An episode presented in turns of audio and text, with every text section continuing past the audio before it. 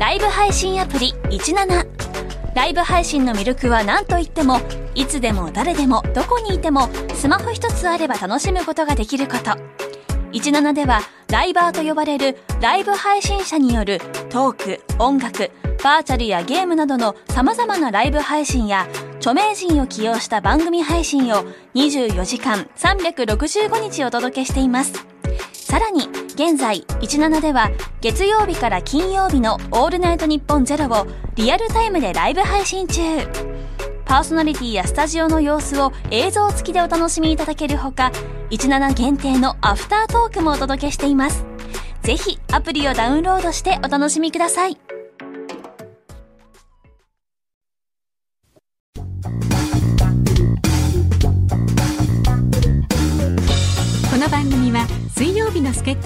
リティの吉田久典アナウンサーと街角ステーションの中継レポーター吉田由紀ちゃんの2人が無邪気な視点でアイドルについて語る番組ですはい、日本放送の吉田久典です。セントフォース所属の吉田由紀です。えー、もうなんか、あの、僕から出てくる理由が、うん。これ、どこにあるんですか？え？吉田由紀のなんですよ。ええいやいやいやいや、一応こう、私でこう終わる句読点というか、丸みたいな。私で終わる？あの、つくづく思うんですけど、はいあの、吉田由紀ちゃん、ものすごいうん。負けず嫌いだよね。あそうですか？あのね、ま、もうこれも、今の反応がもう負けず嫌いの人の反応なんですよ。あ今の負けず嫌いの人以外は、負けず嫌い、え、どういうことですか？みたいなリアクションになるはずなのに、ーうんうん負けず嫌いって言われた瞬間に、負けず嫌いだからそれを認めたくなくて、そういうリアクションになるのが、負けず嫌いリアクションですけど。えー？え えだって、あの、本当に思いましたもん。ツイッターで、はいえっ、と、中継コーナーで、なんか突然、サザエさんスタイルのじゃんけんを仕掛けられ、で、じゃんけんで、うんあの別に、なんだっけ、勝ったんですよ、確か私。はい。チョキで勝ちました。そんなことまで覚えてるんですね。そのディティールすら覚えてないけど、で自分勝ったも負けたも何も覚えてなかったのに、うんツイッターで、えーはい後出し説って書かれてて、そう、後出ししたえなと思って。ーあの、待ってください。そうまでして勝ちたくもないよ。別に。どうしたの？いやいや、よくよく考えたらそうだな、みたいな感じですね。うんいや、でも負けず嫌いですね。うーん、どうなんですかね。こうやって言っちゃうとまた負けず嫌いって言われそうですけど、うん。なんか一応、なんなんて言うんだろう。あ、そうですね。だともう終わっちゃうじゃないですか。いや、まあ、でもまあ、タレントさんとしてうん負けず嫌いなのは悪いことじゃないと思いますよ。おでもなんかその、あれですよ、その、人よりも上にみたいな負けず嫌いじゃないです。なんかこう、細かいこと、勝負事？うーん、勝負事は別に負けても負けた、みたいな感じなんでそんなことなかったじゃないですか。わざわざツイッターに書いてるあたりは。だうんからじゃんけんは勝負事か。試合とかは大丈夫です。え、試合の方が悔しがらないってこと、うん。むしろ試合悔しがってよ。なんかややってたんでしたっけ？そういう、うん、勝ち負けの関わるような。体操。新体操の勝ち負け。採点競技ですから。そうです、そうです。ね、なんともうん、なんて言うんだろう。こうね、スポーツだった、スポーツでも、まあ、点数が決まるようなやつだったら、はい。ね、採点競技じゃなければ、まあまあもう、言い訳のしようもないうんでしょうけど、新体操なんて審判に文句あったこととかいっぱいあったってことですか、ことないですそんなこ。とないですか？新体操は、あ、そうなんだって受け入れられてました。あそうなんですか？うん。じゃんけんはダメ。じゃんけんみたいな、やっぱ、運とか、はい。運でしょ？うん。運なんてますます悔しがってもしょうがないじゃない。いや、だからこそちょっと、いや、あれはおかしい、みいや、たいな。いそんなに、いや、言っといてくれればいくらでも負けますけど、や、それもダメなんですよ。それもダメなんですか？あまあ、チャットモンチーの歌詞にね、当たりくじだけのくじ引きがしたいっていう名言がありますけどね。ええいい歌だなと思います。恋の煙だったかな、うんうん。確かそんなだったと思いますけど。当たねりくじだけか。本当に私何にも準備しないで喋ってますね。いやいいんじゃないですか？そういう、あの、溢れ出る会話をそのまま。ええ。で、ただこれもそうやってやってきましたけど、うん。9月に入りまして、はい。辛坊さんが帰ってきたから、うんもうどうするんですか？終わっちゃうかもしれない。じゃあかもしれない。これは、あの、どういう感想で受け止めてるんですか、皆さん？皆さん？あこのねリスナーさんですかね？リスナーさんと、吉田ゆきちゃんあ本人が。私ですか？ええ。私は、いや、どうなんだろう。まあ、これは終わっても何かしらは続けようと思ってるので、辛坊三枠の日本で一番聞かれているポッドキャストの隙間に何かをねじ込むという強力な小判ザメ作戦。はい。いや、ヨッピーさんとこう話すっていうスタイルを何かしらでなんかこう、続けようとしてるので、私と？はい。え？なのでちょっと、まあ、考え中って感じです。もう世の中で重要なのは既得権益なんですよ。既得既得権益。益。えー既得権益ってピンときませんか、うんニュース番組のレポーターやってるってことは、既得権益は分かった方がいい気がします。何ですか？えっ、と、既得権益。権益は分かりますか？権力の権にはい。利益の益です。あはい。えー権益。権益。既得。既得って何です？か既得。えーすでに、はい。えー取得している。既得権益。はい。えー既得権益って、うん。もう、あのーなんていうんですかね、変化をしない方が得な人たちのことです。あるわけじゃないですか。はい改革だっつっても、なんか今もう天下りでいい会社に勤めている人は、うん。もう買わない方がいいわけですよ。だけど、なんかこう改革だと、はい天下りとかいかんみたいな人たちは、そこに抵抗するわけですよね。ね、なので、既得権益が得。うん。なんでそんな話をしてるかというと、えーなんやかんやで、あの、辛坊さんのポッドキャストにうまく小判ザメとして入り込むことに成功したならば、はいここよりいい場所ないって、おそらく。はいはい。でもそれ続けられるんですかね？これは。ちょっとなし崩しでしょう。なし崩しでいけるかな？じゃあ、どうします？あの、私は今は辛坊さんの代打パーソナリティってことになっているので、うん一応ここで喋る必然性があるんでしょう。はい。けど、もうここから無関係の人ですから、うん。9月終わってしまうと多分。はいはい。ええいや、だからヒントはもうあれです。ヒント、あ、これでカメラでずっと撮ってるのは、ええあの、今後 YouTube でこれをやろうと、が自然なスタイルなのではという、離今、ちょっと脱。しますかあ、YouTube1 万人を超えて、はい、ありがとうございます。おめでとうございます。おめでとうございます。自分の方が先に拍手しちゃった。いいやいやいや、嬉しいんでしょ？や、嬉しいです。これ今、負けず嫌いの裏返しですね、今の。結果が出たことが嬉しい。あ、そうなのかな？はい。結果で、結果で、えーテンションが左右されるタイプという。まあ、みんな大体そうではあるんですけど、その度合いが著しく強い。いや、一番にやっぱ嬉しかったですね。そんなに集まってくれると思ってなかったので、うん。サプライズみたいな感じでした。サプライズですか、うん。いやそれはいきなりね、あの、こうなんかいきなり40万人とかだったらサプライズな気がしますけど、うん。ちょっとずつ上がってきて1万人はサプライズっていうか、着実な実績ですよ。いやいやいやいや、だってその大したこと話してるわけじゃないし、それはどうなの？しかもヨッピーさんにもあの最初の動画で、あの、はいはいコラボさせていただいた時に。突っ込まれてたんですけど、ずーっと動画がアップされないまま1本目の、もう3週間ぐらい経ったんですよ。あの、ああ、その後？そう、チャンネルをまず作ってて、そう、そこから1ヶ月ぐらい放置して、うん。で、なんか動画何本かアップして、うんみたいな感じだったので、ええ。まさかここまで、まず自分が楽しいと思えるっていうのも驚きだったし、それについてきてくださる方がいるっていうのがもうびっくりでした。もう良かったじゃないですか。今もうアイドルの世界だったら、うんえー YouTube1 万人まで行くの結構大変よ。そうな、え、でもはいアイドルさんだったら、もっと早いんじゃないですか？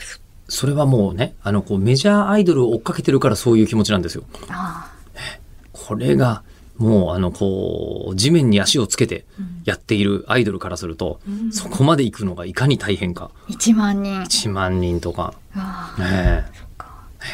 何の企画がヒットしたんですか？えーっと、まあ、そのやっぱり桜坂46のファンの方がよく見てくださるので、やっぱ一番伸びるのは開封動画ですね。開封動画ね。で、反応して、あの、マネさんって、あの、はいはい前あの、いつまあここにも出ていらっしゃいましたそうそうそうそう、はいマネさんと会話して、ええ開けて、ううんわーみたいな。うん。で、ちょっとその子のプロフィール言ったりとか、うん。する動画が割と伸びてますね。うん。あとやっぱりライブ配信がうん。一番多分皆さん集まってくれるうん。ので、うん。うーんって感じですね。うん。いや、結果的に本当嬉しいんですね。いや、楽しめてるからだと思います、多あーい分。やいやいや、いいですよ。1万人もしいて、これをコンスタントに続けられれば、うん。ギリギリ、なんですか、YouTube だけで食べていけるところぐらいまでは、うん今のご時世なら行くんじゃないですか？多分いけるかもしれないですね。ねいや、いいじゃないですか。セントフォースでそこまでやってる人いないですよ、多分。なかなか。あ、でもね、あの、ゲーム実況で、あの、内田さん、内田敦子さんっていう、はい。ゲーム実況の方がね。はい。ただね、ウームかなんかに多分協力いただいてるっていうお話をなんかちらっとみ聞いたことあるんですけど、もう本格的なゲーム実況をずっとやってるっていう感じで。うん。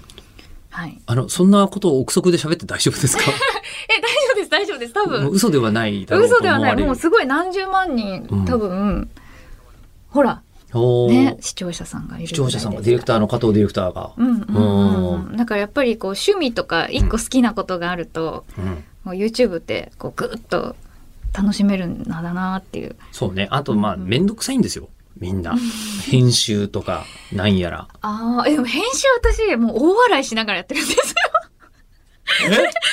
自分のその開封動画あるじゃないですか、うん。でマネさんとヒャーって爆笑するのが大体3分に1回ぐらいあるんですけど、うん。それ編集するたびにもう涙流しながら笑ってる自分で自分の動画を涙流しながら 編集するの？そうです。あ、そう。だから編集の時間の方が楽しいんですよ実は。本番より？うん。愉快とかディレクターみたいな性格ですね。えこれだから自分じゃなくない動画だったらこう見せどころみたいなのが多分分かんないと思うんですけど自分はこれが面白いと思ってるっていうのが分かってるからこう編集が楽しいっていうか。まあ、正しく YouTube のあり方ですけどね。もね、自分がやるからいいみたいな世界だと思いますよ。テレビと逆に。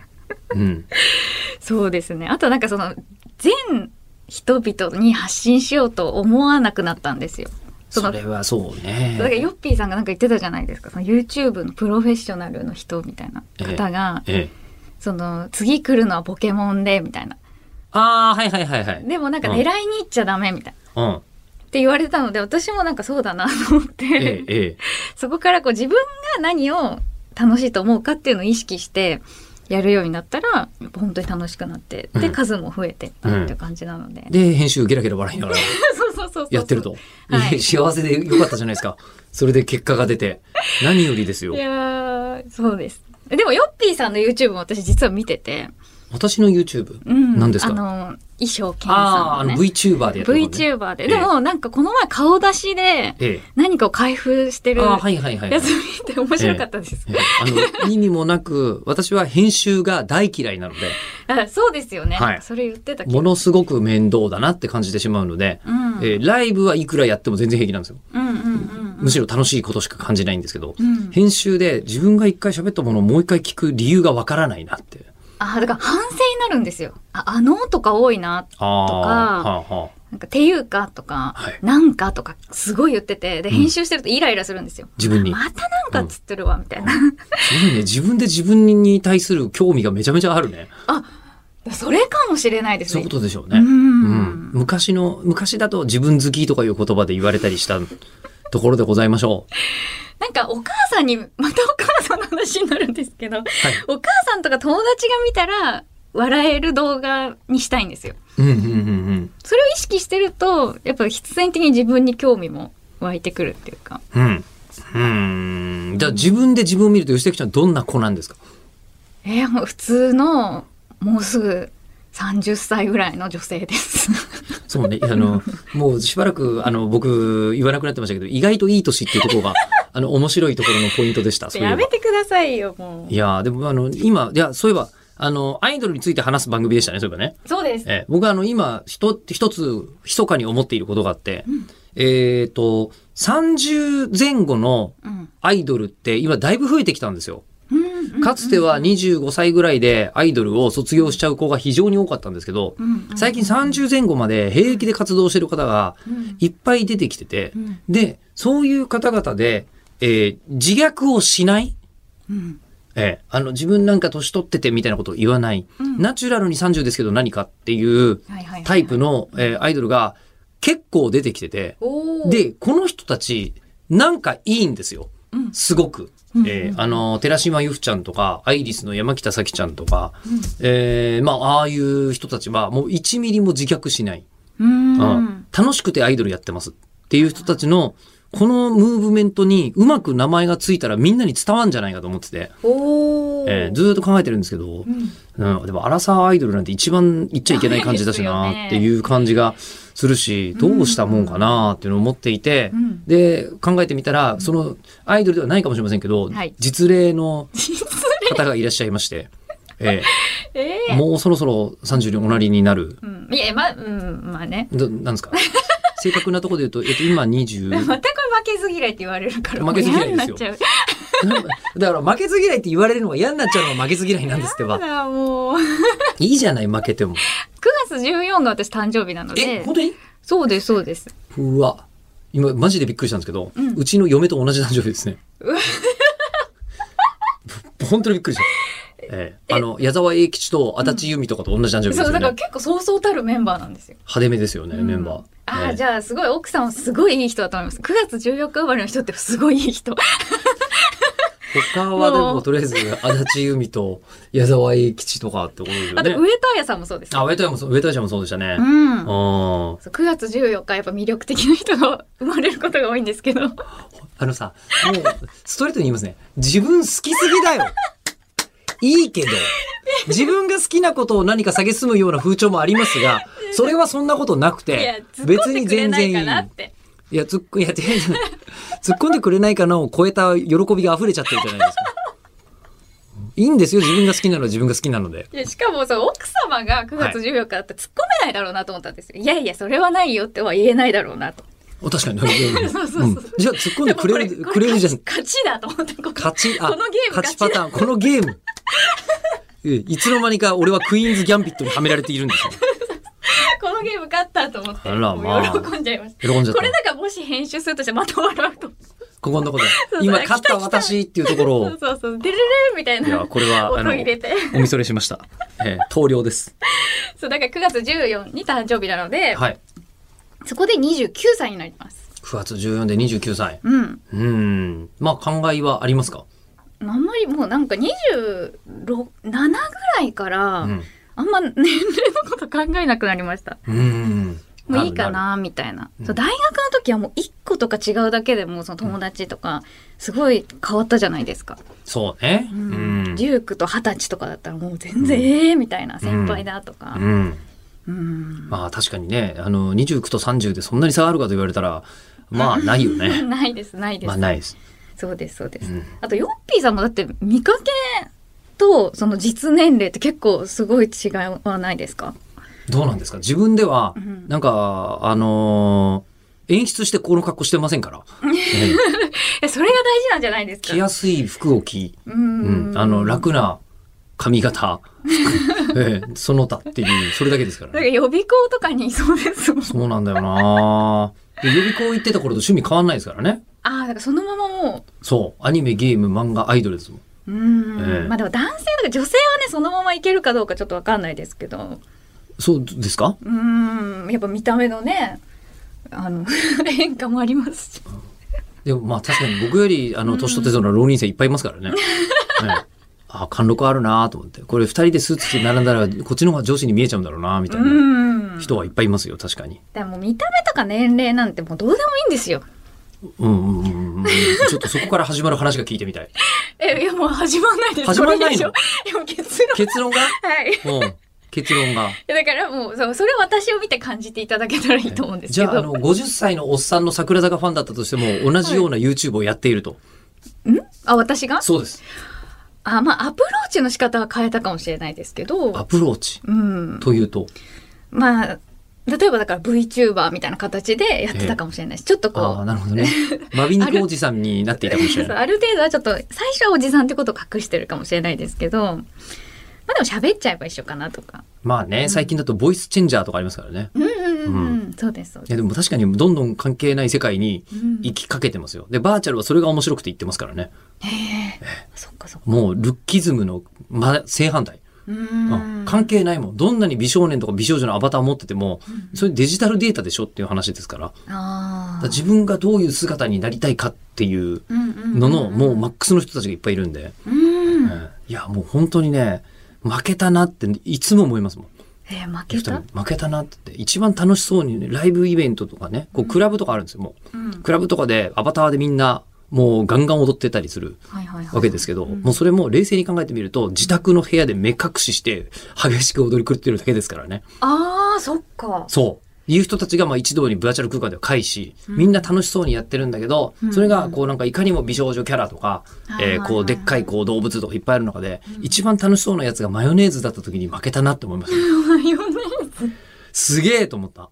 マヨネーズになりたいっていう欲望を自分の中から見つけたやつすげえと思った。ああ、マヨネーズってもうあのマヨネーズ。マヨネーズのこのあの赤いキャップがついてる、うんうんマヨネーズのあのパッケージになってテンションが上がるとここからビューってマヨネーズがすげえと思った。人間、そう、人間は自分の、なんだろう、あの、こう、願望を小さく見積もりすぎているって、バーチャルに行くといつも思いますね。そっか。うんでも、そのじゃあ例えば年齢とか見た目とかが関係ないってなると、何が大事になるんだろうっていうのも気になるところですよね。いや、もうバランスの悪さでしょ。バランスの悪さ。バランスの悪さ。ね。うん、それは。いや、だからなんとなくみんないいと思うところに集まっちゃうんですよ。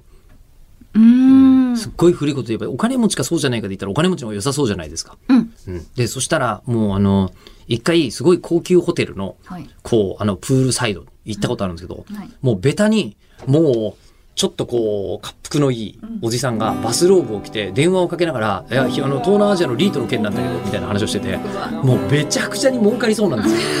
ただ、一つも楽しくなさそうなんですよ。私から見た場合、この人は、とりあえずお金は儲かったが、やることがわからなくて、高級ホテルのプールサイドで、えーあのーなんかその投資案件の話もしてんだなっていうふうに違うかもしれませんよ。勝手な想像でそういう世界が広がっちゃったんです。それに対してバーチャルに入ってマヨネーズビューって出してる人も絶対楽しそうじゃない？って思っに。たんですよ。うんうん。そっか。はい。だから何が大大切かというと、うん。マヨネーズビューっとやりたいって思ってそれをわざわざバーチャルの世界でデザインして実現する人ですよ。そそれは素晴らしい、ねっか。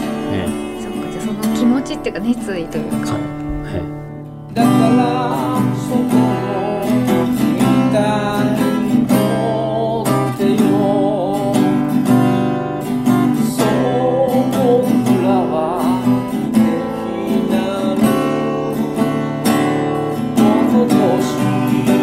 このトークは来週も続きます。